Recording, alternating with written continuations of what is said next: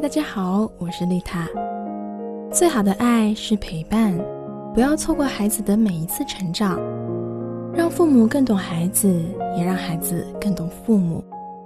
欢迎收听，这里是成长守护频道，致力于培养孩子健康游戏习惯，守护孩子健康成长。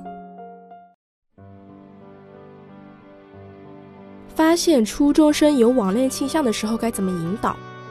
那随着互联网的发展，网恋在生活中已不再是什么新鲜事了。一个国内的中学生网恋的专题调研报告显示，有两成左右的被调查者都有过网恋的经历，超过四成的中学生将感情受挫、失落或者说无聊时的消极情绪作为发展网恋的理由。孩子在进入青春期之后，对异性产生兴趣是普遍的，也是正常的。那家长发现孩子网恋的担心也是正常的，但是父母对待孩子的态度或造成不同的影响。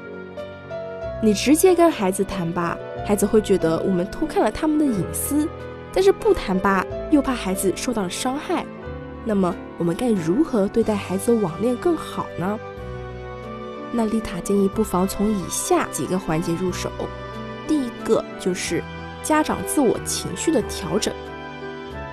首先，在发现孩子网恋的时候，做家长的一定要保持冷静，不急不躁。要明白，初中生正在处于受荷尔蒙支配的青春期，这个年龄段的孩子对异性感兴趣是再正常不过的事情了。家长们完全没有必要感到过分的惊慌啊！调整好自己的情绪状态，才能够冷静跟理智的去跟孩子进行沟通。第二就是重视跟孩子平等的交流与沟通。你可以多点跟孩子分享你在青春期的时候经历的情感躁动时的故事，并且做一个耐心倾听者，用坦诚的态度让孩子愿意把自己对情感的疑惑表达给你，让孩子愿意在你那儿获得情感经验的分享，从而了解孩子的心理需求。孩子有早恋的倾向，有可能是想要通过异性的情感来弥补现实生活的缺失。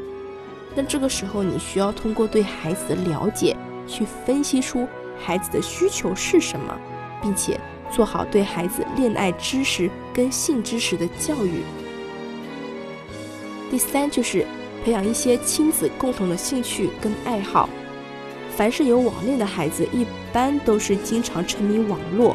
精神世界空虚，没有什么兴趣爱好的人，因此父母可以通过读书、看报、唱歌跳舞、绘画、种花草、家庭旅游等，培养孩子多方面的兴趣爱好，充实孩子的精神世界。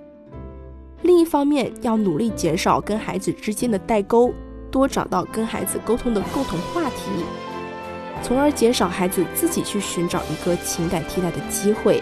并且帮助孩子寻找对待感情中可以正向激励自己的能量，多用正向的引导方式去对待孩子的网恋问题。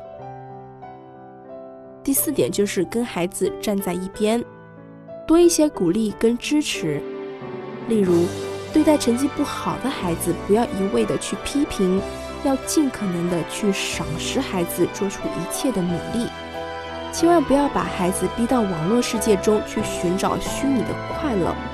还有就是跟老师保持联系，掌握孩子在学校的全面情况。一旦发现孩子有什么异常，就要及时跟孩子沟通。